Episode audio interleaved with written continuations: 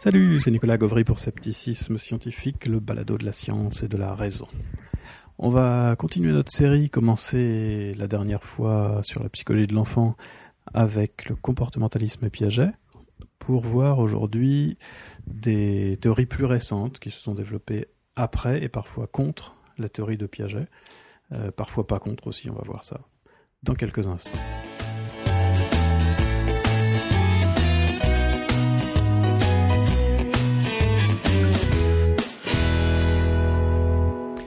Alors il y a plusieurs théories, qu'on on va en discuter assez, assez rapidement, hein, de, plusieurs, trois ou quatre euh, théories différentes. Euh, il ne faudrait pas tomber dans un, travers que je rencontre assez souvent concernant ces théories. Les gens pensent que parce qu'elles ont l'air contradictoires, euh, parce qu'elles ne mettent pas en avant les mêmes, euh, les mêmes effets, les mêmes caractéristiques, elles sont, elles s'opposent les unes aux autres et elles prouvent par leur existence même que la psychologie n'est pas une science. Là, j'ai entendu ça plusieurs fois des gens qui me disent bah oui mais alors tu as d'un côté un tel qui dit que que l'apprentissage est inné, puis de l'autre côté un tel qui dit qu'en fait les enfants savent déjà plein de choses, etc.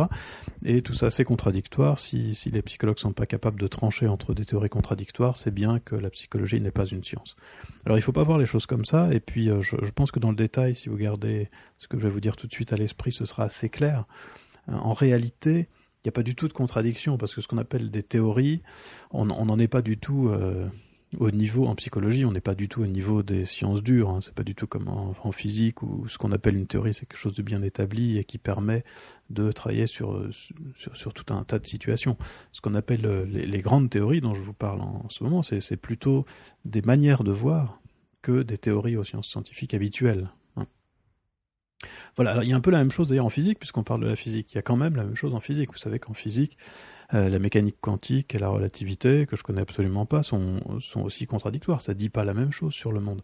Et pourtant, les deux sont considérés comme réels, simplement parce que, eh ben, elles s'attaquent pas aux mêmes objets. Donc, euh, il y a des situations où on utilisera la relativité, il y a des situations où on utilise euh, la mécanique classique, et il y a des situations où on utilise la mécanique quantique, et ça, ça marche. Voilà, les trois marchent, mais simplement, c'est pas pour les mêmes situations.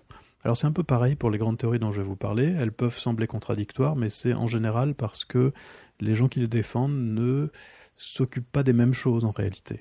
Et ça va, je vous dis, ça, ça va paraître assez clair quand je, vais vous en parler. Et donc c'est vraiment des théories, mais dans un sens un peu, un peu plus jeune hein, du point de vue scientifique que les théories euh, physiques.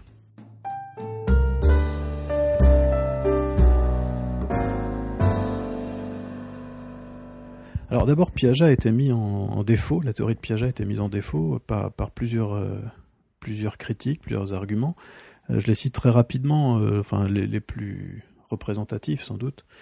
D'abord, il y a un problème concernant l'échantillonnage, parce que Piaget a fait l'essentiel de ses expériences sur ses propres enfants et ceux de ses collègues. Euh, c'était un psychologue suisse et donc en fait il a fait toute sa théorie du développement en étudiant des, des fils d'universitaires suisses, euh, ce qui est quand même pas peut-être un échantillon tout à fait représentatif. Je discutais avec une collègue qui travaille à Sainte-Anne, qui un, hôpital à Paris, et, et, qui fait régulièrement passer des tests basés sur la théorie de Piaget, c'est les, les, expériences de Piaget tout simplement, et qui me dit que les, les âges, euh, les, des, des, tests qui sont d'après Piaget réussis euh, presque tout le monde à 7 ans, en fait, elle, voit très régulièrement des enfants qui les ratent à 11 ou 12 ans. Donc il y a vraiment quelque chose. Et en général, du moins, elle rapproche ça de, du, du, milieu social. Et dans les milieux sociaux défavorisés, on a des âges de réussite à ces problèmes euh, beaucoup plus tardifs. Une autre critique qui a été faite, c'est que les épreuves de Piaget sont faites exprès pour piéger les enfants. Donc euh, si je prends l'exemple de très très très classique de l'expérience de la conservation, euh, je vous explique un peu comment ça se passe. On, on, montre euh, deux verres où il y a un certain liquide, ça peut être du jus d'orange par exemple, euh, deux verres identiques avec la même quantité de jus d'orange. On demande à l'enfant est-ce que tu es d'accord qu'il y a bien la même quantité de jus d'orange dans chacun des deux verres? Et une fois qu'il est d'accord, s'il n'est pas d'accord, on transvase un peu. Hein. Une fois qu'il est d'accord pour dire qu'il y a autant de jus d'orange dans chacun des deux verres, eh bien on transvase le contenu de l'un des deux verres dans un autre verre qui a une forme, euh, par exemple, qui est plus haut et plus fin. Voilà. Et donc, évidemment, on met le même jus d'orange dans un verre plus grand, euh, enfin plus fin, euh, ça, ça monte plus haut. Voilà. Et une fois que c'est fait, on demande à l'enfant, alors est-ce que maintenant il y a autant de jus d'orange dans ce verre-ci et dans ce verre-là, ou est-ce qu'il y en a plus là ou plus là? Voilà. Et donc c'est fait exprès pour piéger les enfants, évidemment. Hein, il y, a, y, a, une histoire de pragmatique linguistique toute simple, hein, c'est ou, de, contrat, de, c'est ce qui se passe dans la discussion habituelle. Vous êtes un enfant, un, adulte vous pose une question. Euh, S'il vous repose la question une minute après, c'est que quelque chose a changé normalement. Hein. Ça, ça, peut, ça pourrait expliquer en tout cas le fait que les enfants, euh, jusqu'à 6-7 ans, donc, euh, euh, considèrent qu'une fois qu'on a transvasé, il y a plus de jus d'orange quand le niveau est plus haut. Voilà, donc il y a le fait que les expériences de Piaget sont comme ça piégeantes. Il y a aussi le vocabulaire avancé parce que euh, pour les petits enfants, dire autant que c'est pas forcément parlant. Donc euh, Piaget utilisait des artifices langagiers comme par exemple est-ce qu'il y a pareil de jus d'orange ici et là? On n'est pas sûr que cette expression soit bien comprise par les enfants. Voilà encore une critique qu'on a pu faire euh, à Piaget. Et une autre critique beaucoup plus générale qui et à, moitié valable, c'est que euh, Piaget a négligé les aspects sociaux, et donc vous allez voir euh, dans, les, dans les théories euh, post-piagétiennes, il, il, y a beaucoup euh, d'emphase mise sur euh, les aspects sociaux, justement.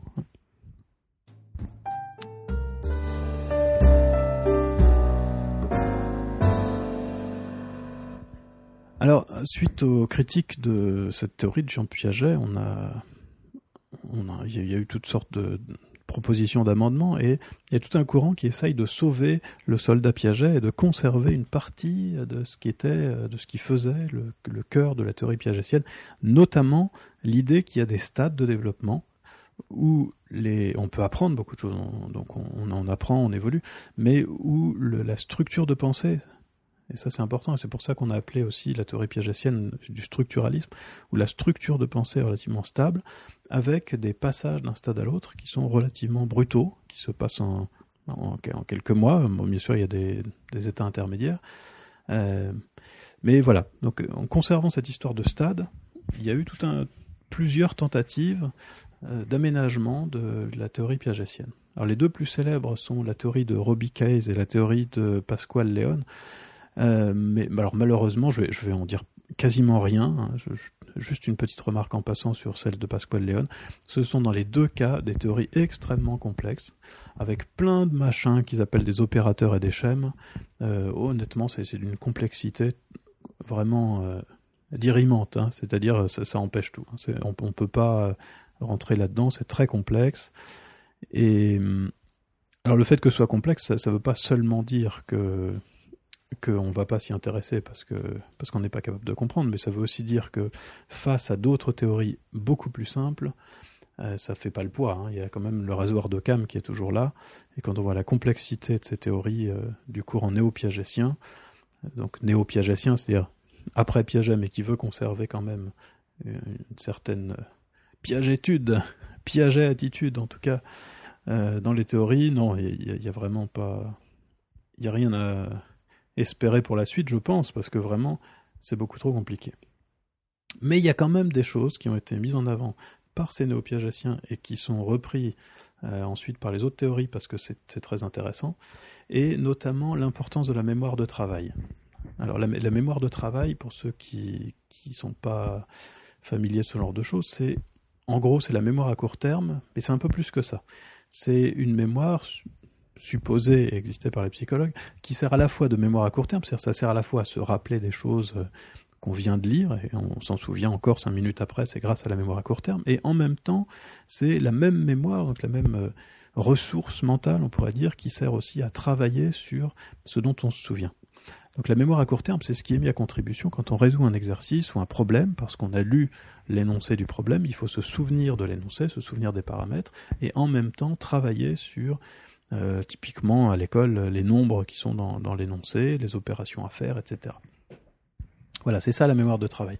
Et pour expliquer les différents stades, euh, à la fois Robbie Case et euh, Pasquale Léon utilisent un équivalent ou la mémoire de travail et disent que ce qui fait vraiment évoluer les choses, et s'il y a des stades, c'est pour des raisons quantitatives et non pas qualitatives, mais ça peut avoir des implications de type qualitatif. Donc par exemple, Pasquale Léon dit, euh, lui il parle pas de mémoire de travail, il parle de, de, capacité M. Mais bon, ça veut dire la même chose. Alors ce qu'il appelle la capacité M, qui ressemble à la mémoire de travail, euh, c'est quelque chose qui d'après lui augmente avec l'âge euh, pour des raisons purement biologiques de maturation cérébrale, et parce que ça augmente, eh ça permet simplement au début d'imaginer une seule chose à la fois. Et donc ça, ça pourrait expliquer pourquoi, par exemple, on n'est pas capable de, résoudre des problèmes contrefactuels, parce qu'il faut euh, à la fois imaginer, on est obligé, disons, on va dire ça comme ça, on est obligé d'imaginer ce qui est vrai, et en plus, il faut imaginer ce qui n'est pas vrai, euh, mais qui pourrait l'être. Et ça, ça suppose qu'on a une mémoire de travail suffisante.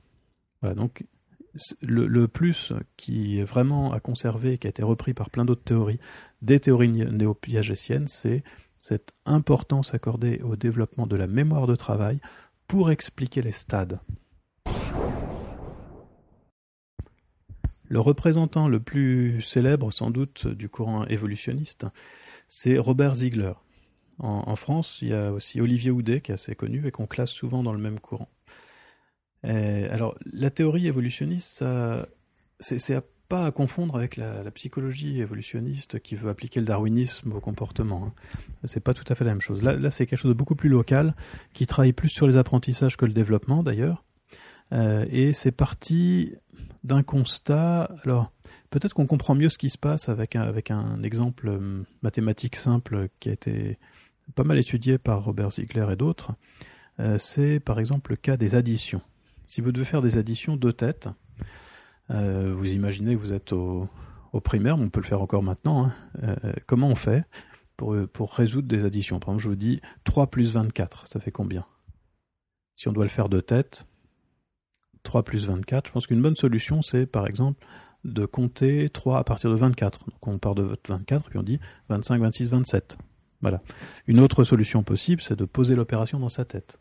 Ou alors de décomposer le 24 en 20 plus 4, et ça nous fait 20 plus 4 plus 3. Et comme on sait que 4 plus 3 fait 7, on retrouve le 27. Euh, ce que dit Ziegler, c'est qu'il y a comme ça pour tout un tas de problèmes, notamment ces histoires d'addition mentale où c'est plus facile à étudier, il y a plusieurs stratégies possibles. Et contrairement à ce que laisserait penser une approche constructiviste à la Piaget, en fait, il n'y a pas une stratégie possible par âge. Il y a des, probabilités d'utiliser telle ou telle stratégie en fonction du contexte. Donc ce qu'il dit, c'est que le même enfant va utiliser une stratégie ou une autre en fonction des nombres qu'on lui a donnés, et que l'apprentissage, c'est, euh, ça vient simplement du fait, et l'évolution, le développement aussi, ça vient du fait que parmi ces différentes stratégies, on essaye on essaye une stratégie et puis on s'aperçoit que finalement, bah, cette fois-ci, on, en a mis plus de temps à répondre que la fois d'avant, donc c'est pas une bonne stratégie. Bref, par essai, erreur, si on veut, il y a une sorte de sélection des meilleures stratégies en fonction du contexte, et c'est ça qui fait l'apprentissage. Et alors, bien sûr, vous voyez bien derrière euh, une, forme de darwiniste, darwinisme, ou peut-être lamarckisme, je je sais pas trop entre les deux, euh, en tout cas, un phénomène de sélection, d'adaptation des stratégies qui explique l'évolution. Alors pour qu'on puisse parler vraiment d'évolutionnisme à propos de cette théorie, il faut qu'il y ait euh, les, les grandes choses qu'il y a dans la théorie de Darwin, c'est-à-dire la variabilité.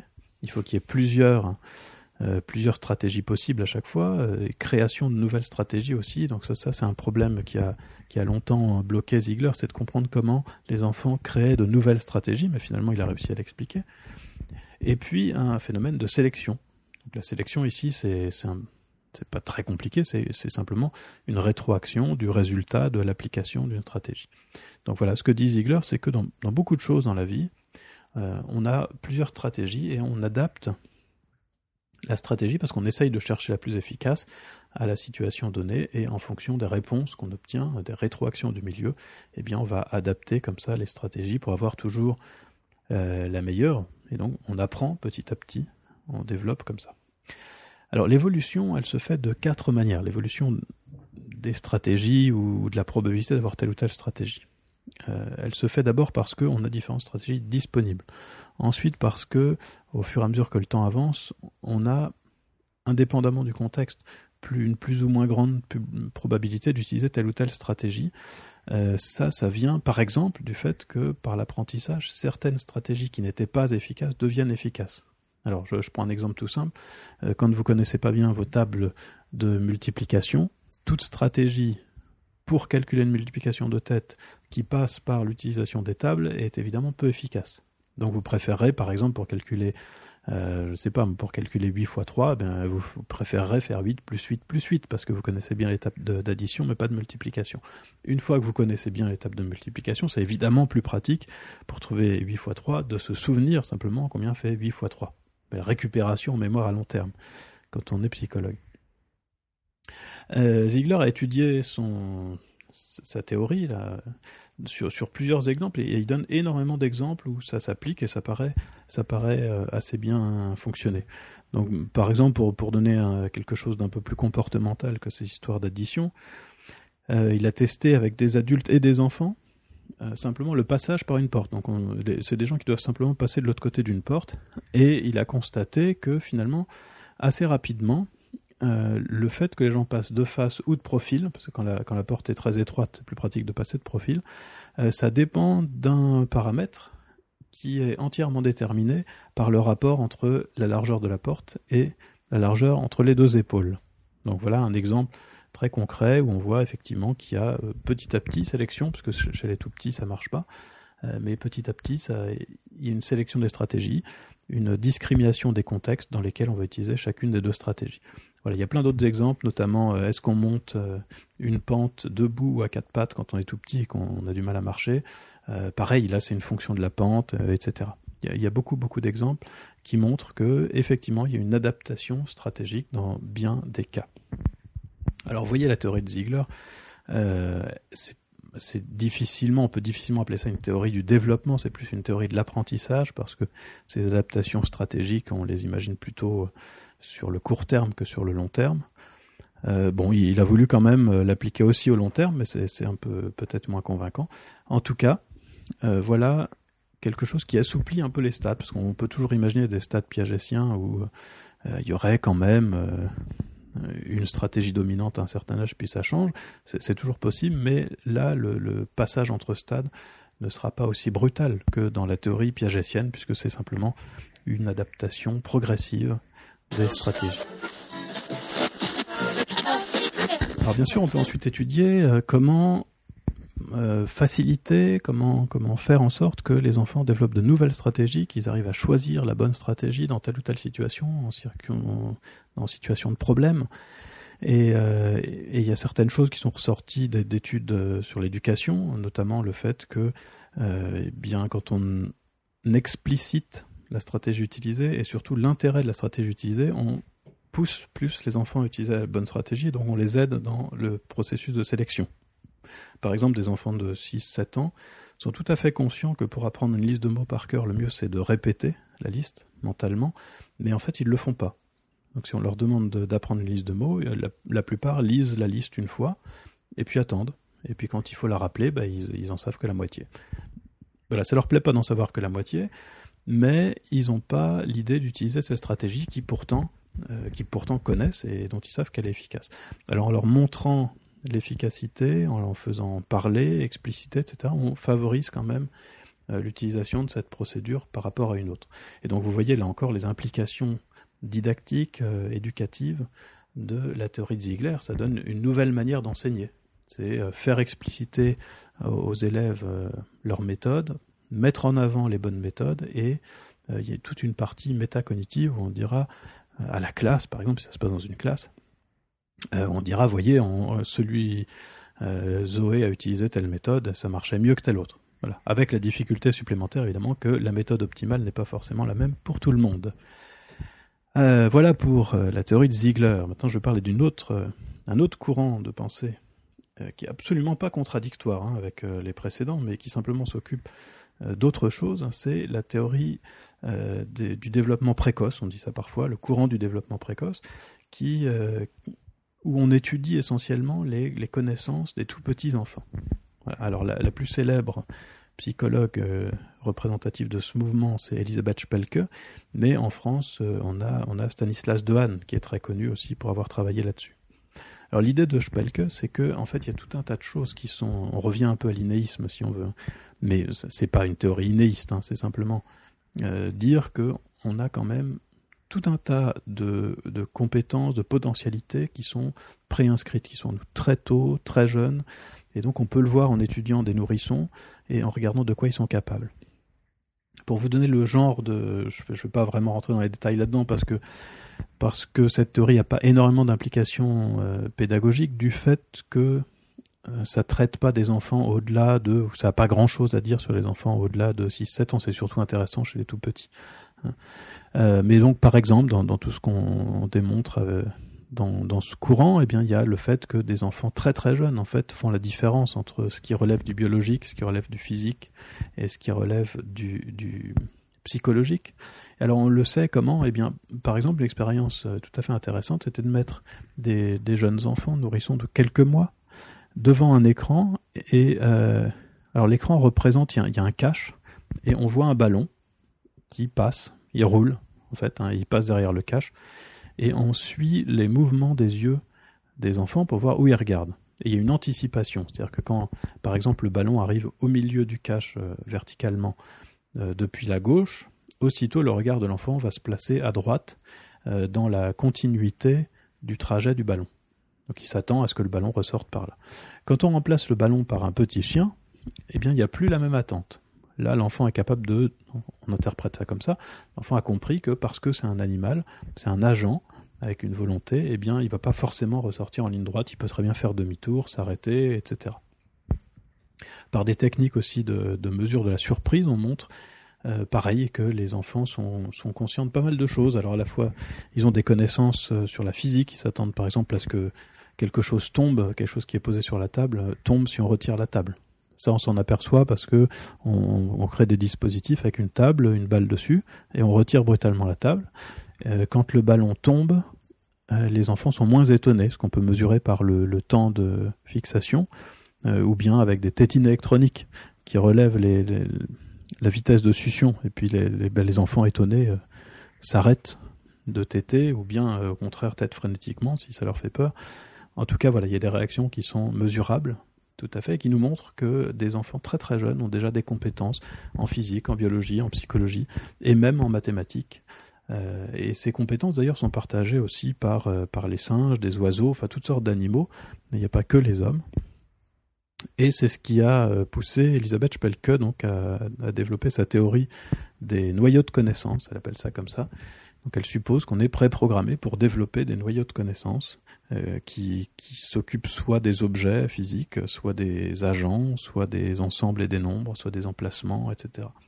Et elle montre donc avec euh, de, très nombreux exemples que des enfants très jeunes sont capables de faire des choses euh, qu'on n'aurait pas imaginées auparavant et qui sont absolument pas explicables ni par le comportementalisme, ni par le constructivisme, ni par la théorie de Ziegler par exemple.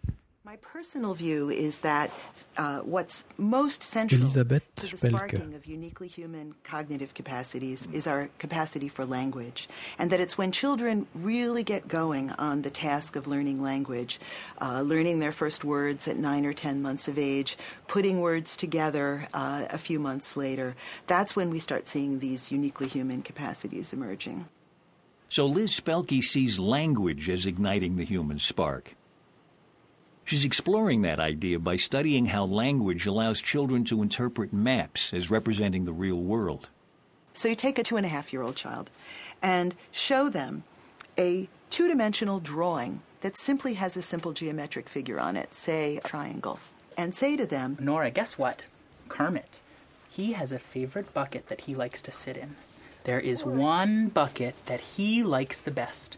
And today we are going to put him in his favorite bucket, okay? Here's our picture of the room. There's one bucket, there's another bucket, and there's another bucket.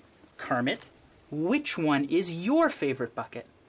My favorite is this one right here. Oh, Kermit says that this one is his favorite. Nora, can you put Kermit in his favorite bucket?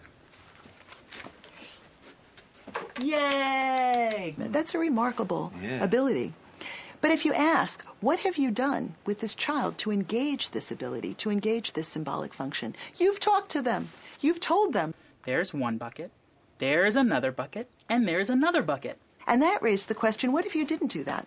What if you simply showed them the piece of paper and said, There's one, and there's another, and there's another. Now, Kermit, which is your favorite one?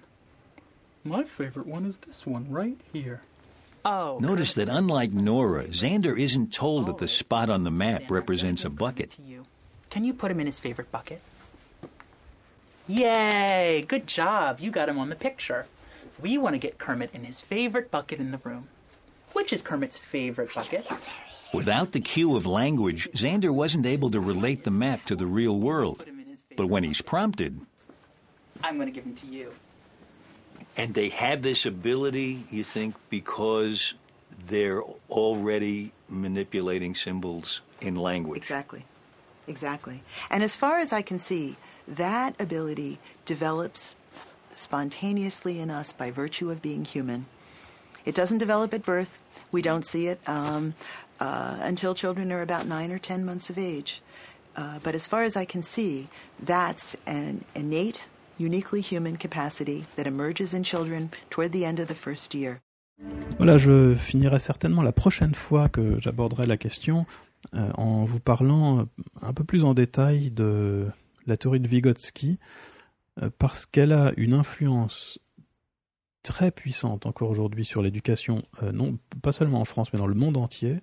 Dans le monde entier, on s'appuie beaucoup sur euh, la, la théorie de Vygotsky et, et ceux qui, qui sont dans le même courant, le courant qu'on appelle socio-constructiviste, qui à la fois euh, suppose que les enfants apprennent comme Piaget par euh, d'une manière constructiviste, c'est-à-dire par interaction avec le monde, et qui en même temps mettent l'emphase euh, de manière assez importante pour Vygotsky sur le social, sur les aspects sociaux de l'apprentissage, en faisant remarquer que si c'est vrai, on peut apprendre des choses en, en faisant des expériences dans le monde, c'est pas comme ça dans la vraie vie qu'on apprend. Hein, tout ce qu'on sait, euh, tout ce qu'on sait concernant euh, les mathématiques, la physique, l'histoire, etc. On l'a pas appris par expérience, on l'a on l'a appris parce qu'on était à l'école ou parce qu'on a lu des livres. En tout cas, c'était par des interactions sociales qu'on a appris tout ça. Et, et donc Vygotsky et tous les tous ceux du courant socio-constructiviste donc insistent énormément sur l'importance du social dans les apprentissages. Voilà. Alors juste pour finir sur un autre. euh, je vous parlerai de ça la, prochaine fois, hein, qui sera, je, pense, la, dernière euh, de la série de trois émissions sur, euh, sur la psychologie de l'enfant.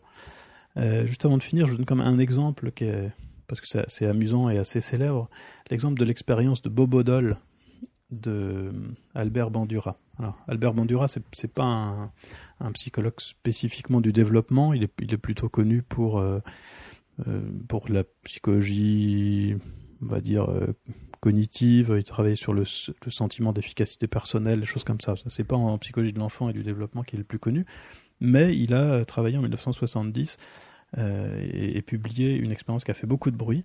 Donc cette expérience de Bobodol. Alors ça fait beaucoup de bruit parce que euh, c'était un des premiers à poser expérimentalement, à tester expérimentalement euh, cette question de savoir si on pouvait apprendre des comportements violents. Donc pour répondre à la fameuse question comment ça se fait que les enfants de parents euh, violents sont plus violents que les autres? Est-ce que c'est génétique? Est-ce que c'est parce qu'ils ont appris à être comme ça à cause de leurs parents? Hein, Voilà une question. Et comme c'est arrivé dans les années 70, au, au moment où la télévision se répandait, se démocratisait un peu partout, euh, eh, eh bien, euh, cette euh, expérience de Bandura a aussi servi à alimenter la grande question de savoir si la violence à la télévision, qui était là dès le départ avec les westerns, avait tendance à rendre les gens plus violents ou moins violents. Quand Bandura a fait son expérience la première fois, le, consensus était plutôt que, a priori, voir des choses violentes, donc aller voir des matchs de boxe par exemple, euh, ça créait plutôt un phénomène de catharsis et donc ça avait plutôt tendance à rendre les gens moins violents. C'est ce qu'on supposait, mais on l'avait pas testé. Alors voilà ce qu'a fait Albert Bandura avec des enfants euh, de, de 5-6 ans. Il les a mis dans une pièce avec un adulte. Et alors il y a plein de jouets dans la pièce, toutes sortes de jouets. Il y a des puzzles, des, petites maisons, il y a des marteaux, des pistolets, etc. Et l'adulte entre dans la pièce. Et parmi les jouets, il y a cette Bobo doll, c'est une espèce de gros ballon qui représente un personnage, un espèce de clown. Et pendant 10 minutes, l'adulte est super violent avec la poupée. C'est-à-dire, il tape dessus, il donne des coups de pied, il lance en l'air, il donne des coups de marteau, il tire dessus avec le pistolet, etc. Et puis il s'en va. Ça, c'est la situation test. Et dans la situation contrôle, pour, le groupe contrôle, euh, on, fait rentrer aussi l'adulte, mais au lieu de jouer à, des jeux violents, bah, il, bouquine un peu, il fait des puzzles, voilà, et puis il s'en va. Eh bien, ce qu'on observe, c'est que les enfants, aussitôt après, ont tendance, une tendance très très marquée à imiter ce qu'ils viennent de voir. Et donc quand quand l'adulte a été violent avec Bobo Doll, en général les enfants aussi sont très violents, reproduisent les mêmes comportements, tapent dessus, etc. Avec parfois un air assez assez hargneux qui est un peu inquiétant. Vous pouvez aller voir ça sur sur YouTube. On trouve très facilement aussi des morceaux de documentaires, toujours en anglais bien évidemment, sur cette expérience où on voit vraiment les, images de l'expérience. C'est assez frappant. Euh, voilà, donc ça c'était euh, une expérience qui a un peu marqué euh, la, psychologie. Hein. Ça a été refait ensuite où, avec une situation un peu différente où au lieu de mettre un adulte, on mettait simplement une télévision et on passait le film de l'adulte qui tapait Bobodol et les résultats étaient les mêmes. Hein. Et donc la conclusion de Bandura, c'est que, eh ben, même en, termes de comportement et d'agression, on a des comportements appris par simple imitation. Alors évidemment, ça c'est vrai chez, chez, des enfants assez jeunes, euh, c'est pas forcément vrai sur des adolescents, des adultes, etc. Euh, ce que, si, je vous parle de cette expérience et de Bandura, c'est parce que ça a quand même un rapport, hein, certes un peu lointain, mais quand même un rapport avec euh, toutes les théories dont on discute, notamment par le fait que ça montre l'importance, au moins à cet âge-là, autour de 5 ans, l'importance du social. Et par simple imitation, on voit que les enfants apprennent des comportements et c'est ce que voulait euh, précisément montrer euh, Bandura avec cette expérience. Uh,